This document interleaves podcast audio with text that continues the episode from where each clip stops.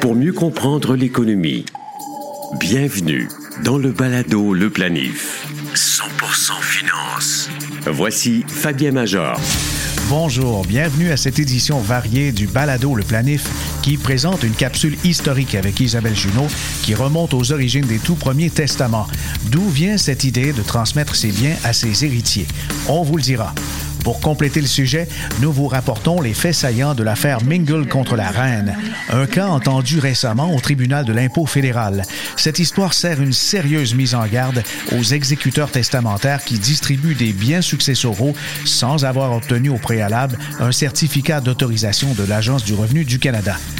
De plus, nous avons pour vous six résolutions financières pour faciliter la croissance de vos portefeuilles en 2023. Et notre invité, Julien Bro de Hard Bacon, présente cinq trucs pour annuler ou éviter légalement de devoir payer de l'impôt sur les gains en capital sur une propriété locative au Canada. Histoire du testament. Selon différentes recherches, la plus vieille forme de testament aurait vu le jour en Grèce antique.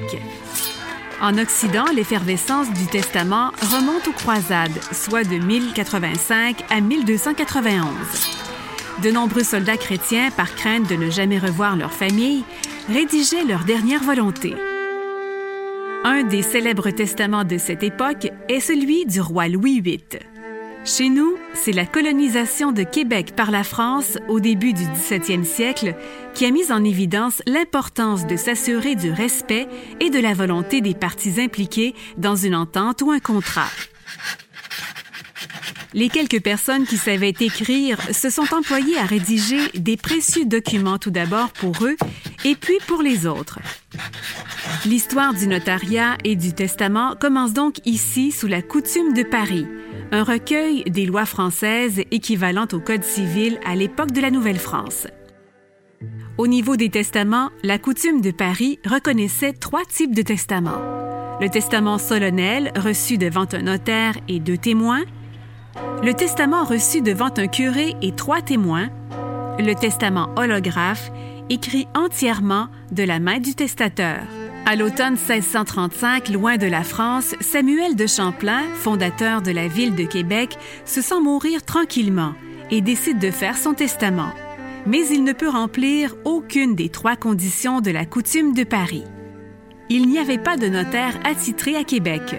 Les jésuites étaient présents, mais ils n'avaient pas le titre de curé. Enfin, le testament holographe n'était plus à la portée de Samuel de Champlain, qui avait trop de difficultés à se déplacer et à utiliser ses bras. Avec de grands efforts, il pouvait à peine signer, mais n'était vraiment pas en mesure d'écrire de sa main un document légal aussi important comme le voulait la loi. Champlain s'avisa de suivre pour son testament les conseils du sieur de la ville, greffier de Québec, qui avait des connaissances de droit. Se basant sur l'usage de certains pays et du droit romain, le sieur de la ville rédigea le testament de Samuel de Champlain, qui fut signé par ce dernier et par sept témoins, mâles et pubères. Le testament de Samuel de Champlain a été signé le 17 novembre 1635, selon les archives disponibles au Canada et en France. Samuel de Champlain est mort le 25 décembre 1635. Son épouse respecta ses volontés, même si, contrairement à son contrat de mariage de 1610, ce n'est pas elle qui hérita. Champlain légua ses avoirs à la chapelle de Notre-Dame de Recouvrance. Pour en savoir plus sur le testament, consultez le site web de la Chambre des notaires du Québec sous la section Le testament de la rubrique Testament et succession. Planifiez mieux avec le balado Le Planif. Kate Masterman, vice-président planification fiscale de la retraite et successorale chez CI Gestion mondiale d'actifs, a publié dans les derniers jours une analyse d'un cas qui s'est retrouvé en cours, un cas très intéressant, c'est Mingle contre la reine. Vous comprenez donc que c'est une poursuite, les tribunaux ont dû trancher puisque dans cette histoire, l'Agence du revenu du Canada poursuivait ni plus ni moins que des exécuteurs testamentaires. Et la récente décision de la Cour fédérale de l'impôt du Canada dans cette affaire présente une mise en garde à tous les exécuteurs testamentaires qui distribuent des biens successoraux sans avoir obtenu au préalable un certificat d'autorisation de l'Agence du revenu du Canada. Ben, les faits sont simples. Anthony Mingle, il est décédé en mai en 1994 en laissant une grande succession et dans son testament, ses fils Samuel et James ont été nommés exécuteurs testamentaires comme on le voit souvent. Mais cependant, Samuel, un des deux, n'était pas bénéficiaire puisqu'il n'avait aucun intérêt monétaire dans la succession. Il a donc décidé de renoncer à sa nomination à titre d'exécuteur testamentaire et a écrit à James cette petite phrase dans une note toute simple du 27 juillet 1994. Ça dit ceci. Jim tout le monde semble encore penser que je suis co-exécuteur de la succession de papa, même si je t'ai dit, ainsi qu'à toutes les personnes concernées, que je n'agirai pas dans ce rôle. Veuillez faire tout ce que vous pouvez pour me garder à l'écart. Bien que Samuel ne fût pas bénéficiaire, sa fille Alyssa l'était. Et pour payer à Alyssa son héritage, Samuel et James, en tant qu'exécuteurs testamentaires, ont transféré un bien de la succession à une société détenue par James. La propriété a ensuite été hypothéquée pour 240 000 dollars en faveur de la petite fille, Alissa. Alors, il y a un facteur qui compliquait les choses, était qu'au moment où le transfert et l'hypothèque ont été réalisés, la succession était redevable de l'impôt sur le revenu et les frères avaient transféré la propriété sans demander un certificat d'exonération fiscale à l'Agence du revenu. Et ce certificat, donc, certifie officiellement qu'un défunt a payé toutes ses obligations fiscales, tant fédérales que provinciales, y compris les intérêts, les pénalités qui ont été imposées. Et un tel certificat n'est pas émis automatiquement le fiduciaire de la succession doit faire la demande du certificat et, en vertu de l'article 159 de la loi de l'impôt sur le revenu, un fiduciaire de succession peut être tenu personnellement responsable. Le fiduciaire de la, succession, en passant, c'est l'exécuteur. C'est la même chose. Alors, il peut être tenu personnellement responsable des impôts payés d'une succession, y compris les intérêts et les pénalités. Si la succession ou une partie de celle-ci est distribuée avant d'obtenir un certificat de décharge jusqu'à la valeur du bien distribué. Alors, comme James et Samuel, les deux frères, ne possédaient pas de certificat de décharge, le ministre du Revenu national a établi une cotisation personnelle pour Samuel pour les taxes dues et Samuel a fait savoir qu'il n'était pas responsable des impôts impayés parce qu'il avait renoncé par écrit à son mandat deux mois après le décès de son père. En ce qui concerne les documents signés par lui en tant qu'exécuteur testamentaire lorsque l'hypothèque a été accordée, ben, il a fait valoir qu'il ne les avait pas lus. C'est pas une défense, c'est jamais une défense. Et qu'il n'avait pas obtenu de conseil juridique indépendant, alors il ne savait pas qu'il était censé signer des documents en sa qualité d'exécuteur testamentaire. Remarquez la comédie d'erreur là-dedans. Il renonce au rôle, mais il signe des documents puisque devant la banque, il reconnaissait être l'exécuteur.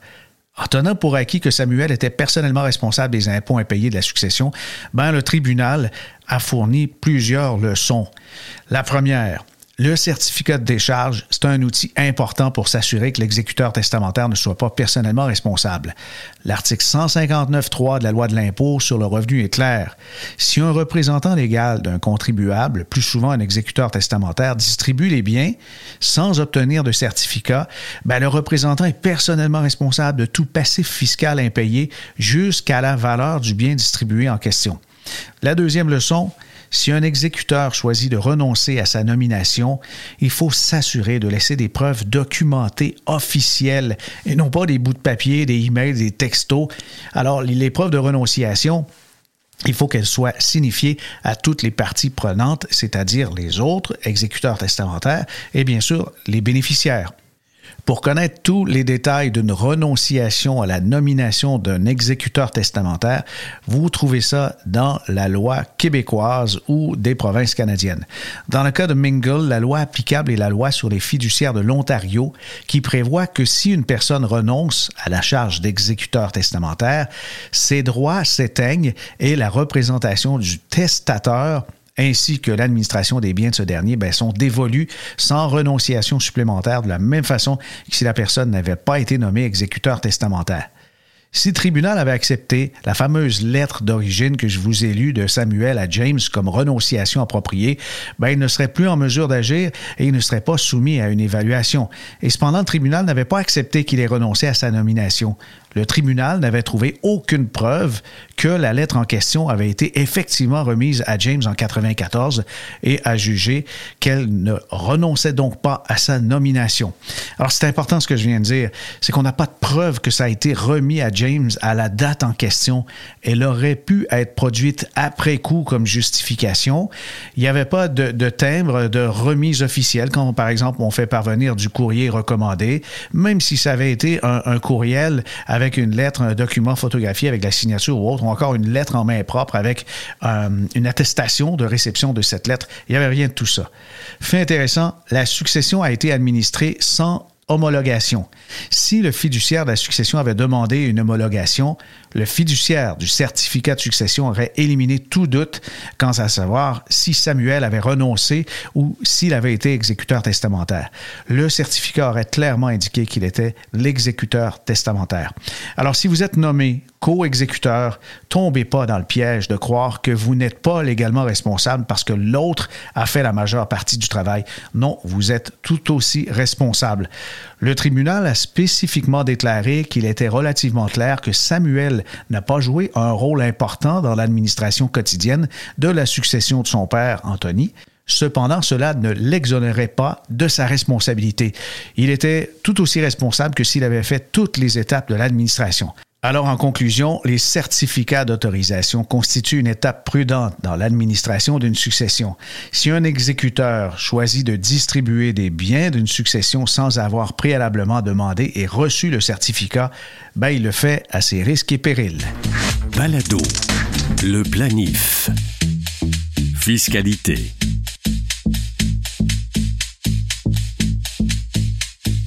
Président et chef de la direction de Harbacon, Julien Bro. On le retrouve immédiatement. Bonjour, Julien. Bonjour Fabien. Encore une fois, un autre texte qui a retenu mon attention euh, sur hardbacon.ca. Dans la version anglophone, il y, a, vraiment une mine de renseignements et puis euh, il faut mettre ça dans ses favoris, ceux qui écoutent le balado, le planif. Mais là, j'ai trouvé un, texte du côté euh, anglophone, la version anglophone. Peut-être qu'elle sera traduite sous peu en français, mais je traduis littéralement là, Comment éviter de payer l'impôt sur les gains en capital sur une propriété locative au Canada? Et permets-moi d'ajouter trois petits points légalement, parce que on peut éviter de payer l'impôt, mais évidemment, si on veut que ce soit bien fait, il y a des précautions à prendre. Alors, Julien, raconte-nous un peu qu'est-ce que le texte de Hard Bacon raconte. Oui, ben, euh, c'est drôle que c'est toi qui m'interviews sur le sujet parce que euh, tu es planificateur financier c'est ton domaine d'expertise, mais euh, moi je suis bon en contenu, puis effectivement, notre équipe, c'est pas moi qui écrit le texte, mais notre équipe a fait ses recherches. Et effectivement, si on parle de, comment économiser l'impôt sur une propriété locative, c'est que au Canada, en général, on est exempté sur la propriété où on réside. donc, en général, les propriétés locatives, on y réside pas, donc il faut payer le gain capital. Euh, donc, un des moyens, c'est de le, moins plus simple dans l'article, c'était de le vendre au bon moment. Euh, c'est-à-dire que le gain capital, on, va, on paye en, général 50% mais pas en général tout le temps, 50 mhm. du gain capital et s'imposer au même euh, au même niveau que, que l'imposition sur, sur le salaire des revenus personnels. Donc, effectivement, si quelqu'un attend, mettons, à la retraite pour vendre sa propriété, on peut imaginer, dépendamment de sa planification, s'il est avec Fabien Major puis la, retraite est aussi grosse que le salaire, non. Mais en général, les gens vont avoir un revenu euh, inférieur durant la retraite, donc ça pourrait être un bon moment. Euh, mais, mais, ça n'a pas besoin, pas besoin d'attendre la retraite. Ça pourrait être aussi quelqu'un avait euh, toujours rêvé, je sais pas, de faire le tour du monde pendant un an, réussir à avoir une année sabbatique ou diminuer ses revenus cette année-là et, vendre la propriété. Donc, on va, on va payer quand même du gain capital, mais sur une fourchette d'imposition plus basse. OK. Ben, je te confirme que justement, dans la planification financière, quand on a noté tous les biens, tous les actifs. On a ensuite des projections dans le futur qui sont raisonnables, mais il y a des années d'exception. Comme par exemple 2020, 2021, début 2022, c'était exceptionnel pour les, les, propriétés en général dans l'immobilier. Puis même dans le locatif, les gens qui avaient un duplex, triplex, même à 4, 5, 6 logements, ils ont fait des coups d'argent en valeur marchande. Et puis là, de déterminer le bon temps, évidemment, on, on va calculer la plus-value, puis votre article commence comme ça. La plus-value, comment tu la définis?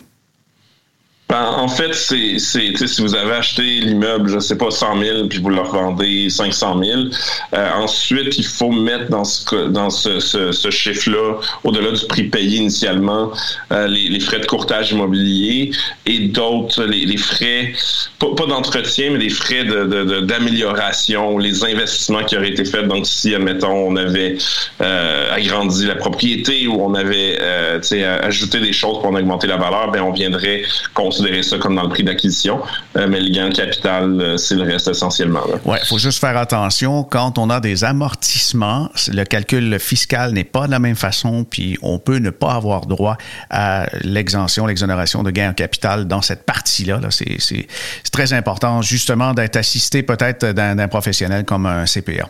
Alors, vendre au bon moment, ça, c'est une très bonne idée, mais il y a quatre autres trucs pour diminuer, voire éliminer l'impôt sur le gain en capital en cas de vente d'une propriété locative.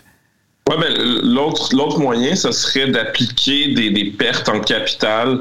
Euh, ça pourrait être une autre transaction immobilière, mais ça pourrait être des actions, par exemple, qui auraient baissé.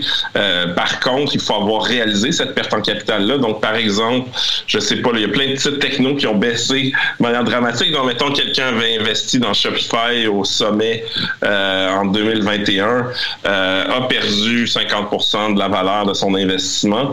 Euh, tant qu'il vend pas les actions, euh, ben, il n'a pas fait de perte. Par contre, il pourrait décider de dire hey, je veux vendre cet immeuble-là, donc allons voir euh, potentiellement avec mon planificateur financier mon portefeuille euh, et regardons si on peut réaliser certaines pertes mm-hmm. qui me permettraient de, de, sauvegarder de l'impôt.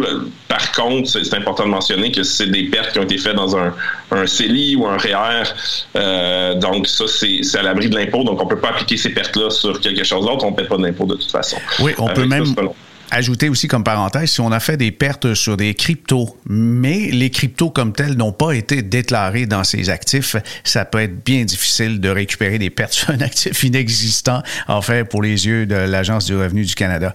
Mais en ce qui concerne les pertes, on peut mentionner qu'on peut récupérer des pertes de l'an passé, mais aussi on pourrait très bien les réaliser une année et avoir la réserve fiscale pour les années à venir si on vend l'immeuble dans deux, trois ans ou l'année prochaine. Là.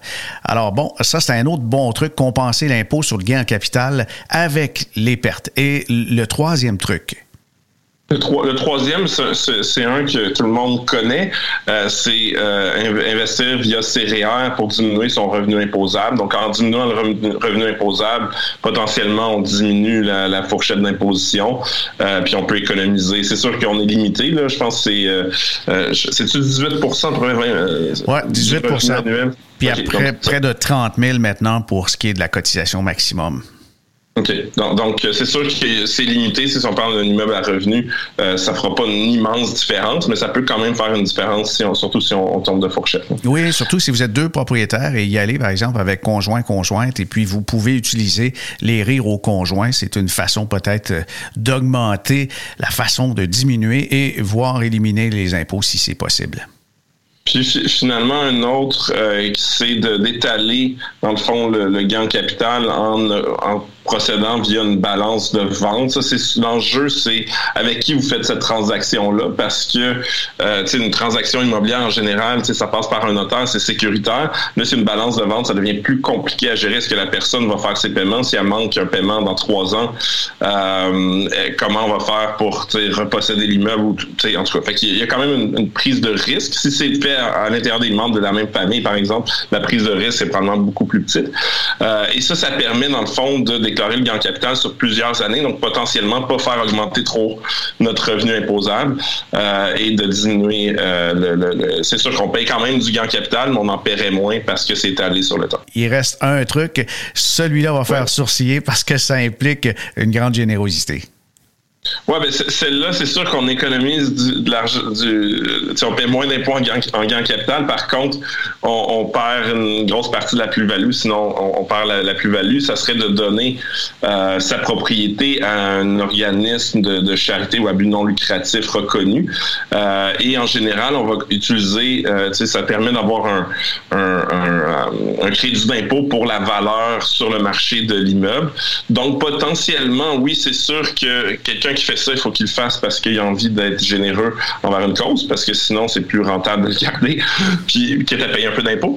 Par contre, il y a quand même un avantage fiscal, c'est-à-dire que ce, crédit d'impôt-là peut être étalé dans le temps et diminuer ses impôts dans le futur. Fait que ça fait un gros don et potentiellement, on va, rechercher de l'argent. Non seulement on ne paie pas de, de gain capital, mais on va aller économiser encore plus d'impôts. Donc, pour les gens qui, qui aiment juste pas le sentiment de payer de l'impôt, c'est une super solution, mais c'est pas, il faut quand même vouloir euh, faire la charité. Oui, effectivement, parce que le don, ça, a cette particularité, cette qualité, c'est de pouvoir y aller avec euh, nos valeurs. On, peut faire un don à un organisme et puis si justement vous avez payé beaucoup d'impôts dans votre vie, vous pouvez très bien dire, ben là, ce coup-là, euh, je, vais le diriger dans quelque chose qui rejoint mes préoccupations. Alors, on, résume un peu, Julien, on a vendre au bon moment, ça, ça nécessite une certaine anticipation, projection euh, des, valeurs dans le temps. Euh, c'est comme jongler, là. On n'est pas euh, maître de toutes les circonstances. Compenser l'impôt sur le gain avec des pertes, il y a aussi sa cotisation au REER ou à un autre membre qui est aussi copropriétaire de l'immeuble. Euh, une réserve de plus-value, ça c'est pour étaler dans le temps la transaction. On a parlé d'un exemple de cinq ans. On va justement préciser les, les données là-dessus. Et puis, euh, dernièrement, faire un, un, don. Il y a quand même pas mal de solutions là-dedans pour euh, éviter de payer la grosse facture sur le bien locatif.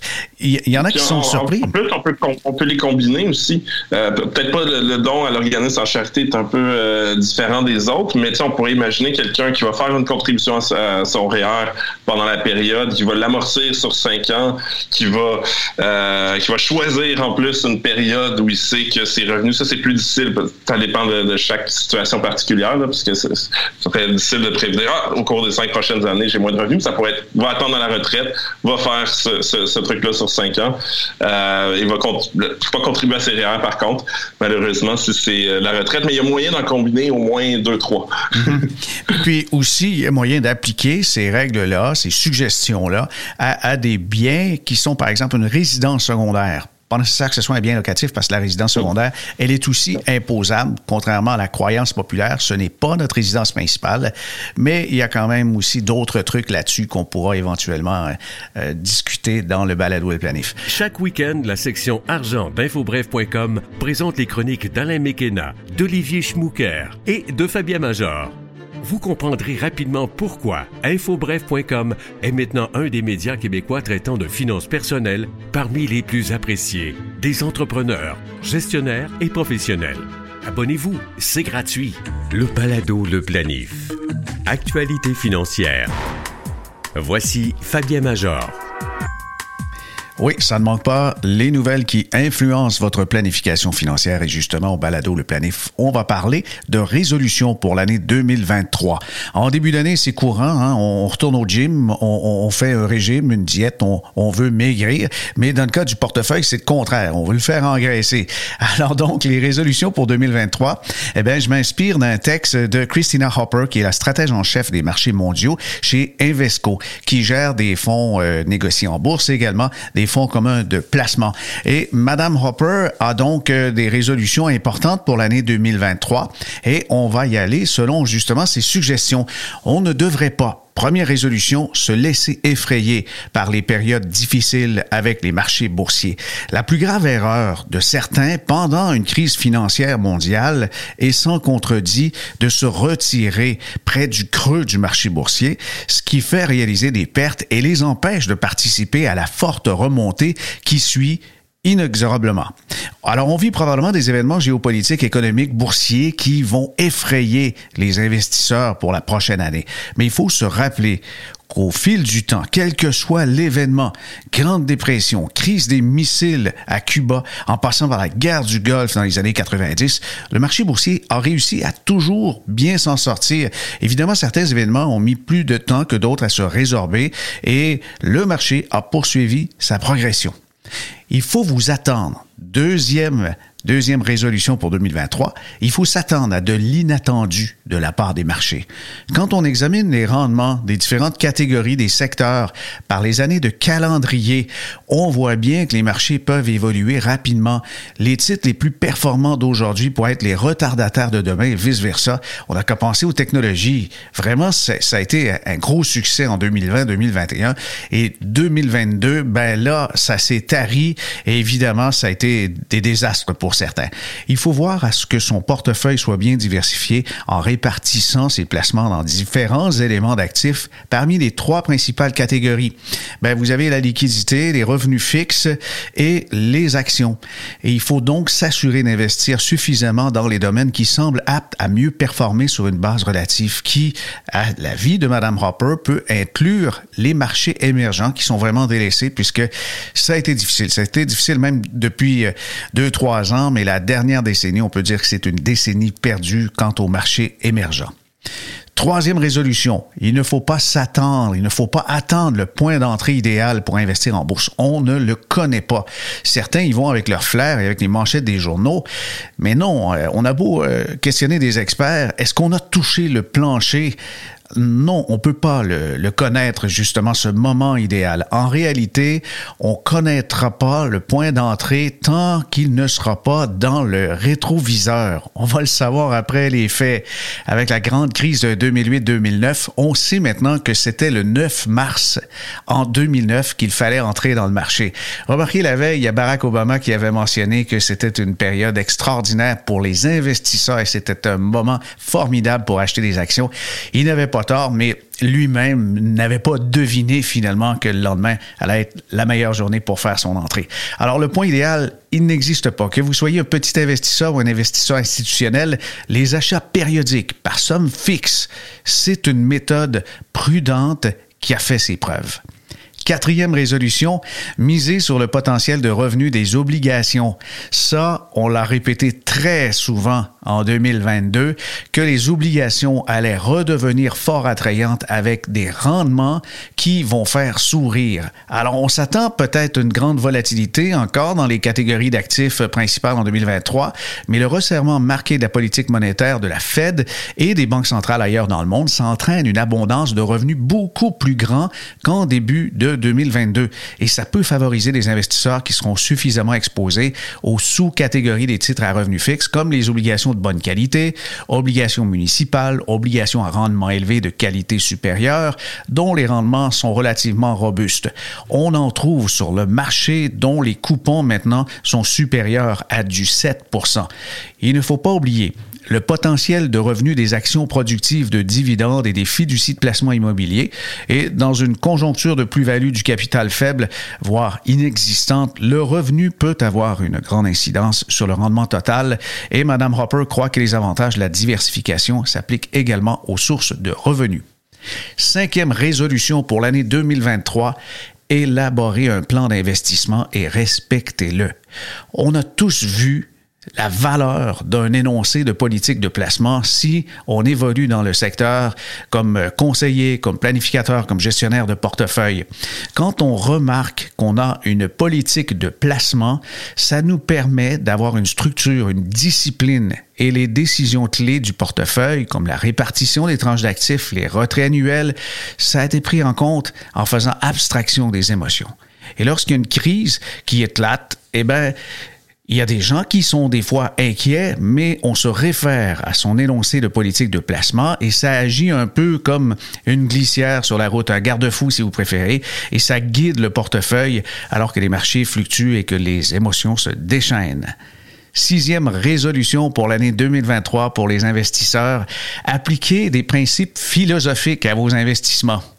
On a souvent à l'université justement des cours de philosophie lorsqu'on a un programme général où on étudie carrément en philosophie, mais depuis un certain temps, on va euh, sans doute mettre l'emphase sur le stoïcisme ancienne philosophie qui juge utile, en quête d'un équilibre dans leur vie, d'appliquer. Et le stoïcisme, c'est des applications très pratiques pour les investisseurs d'aujourd'hui. Je m'explique cette philosophie. La philosophie stoïcienne, on part du principe qu'il faut classer des événements de la vie en deux grandes catégories.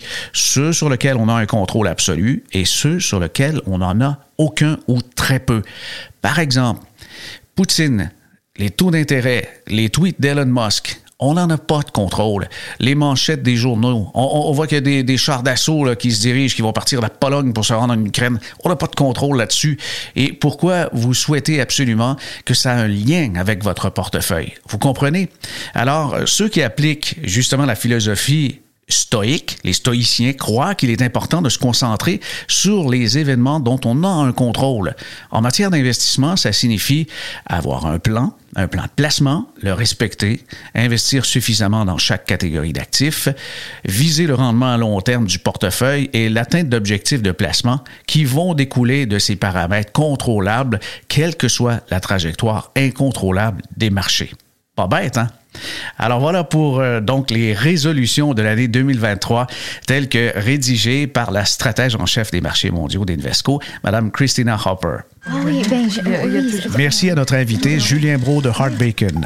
Pour obtenir le lien qui mène au texte qui explique comment éviter ou annuler l'impôt sur gain en capital sur une propriété locative canadienne légalement, rendez-vous sur le site baladoleplanif.com.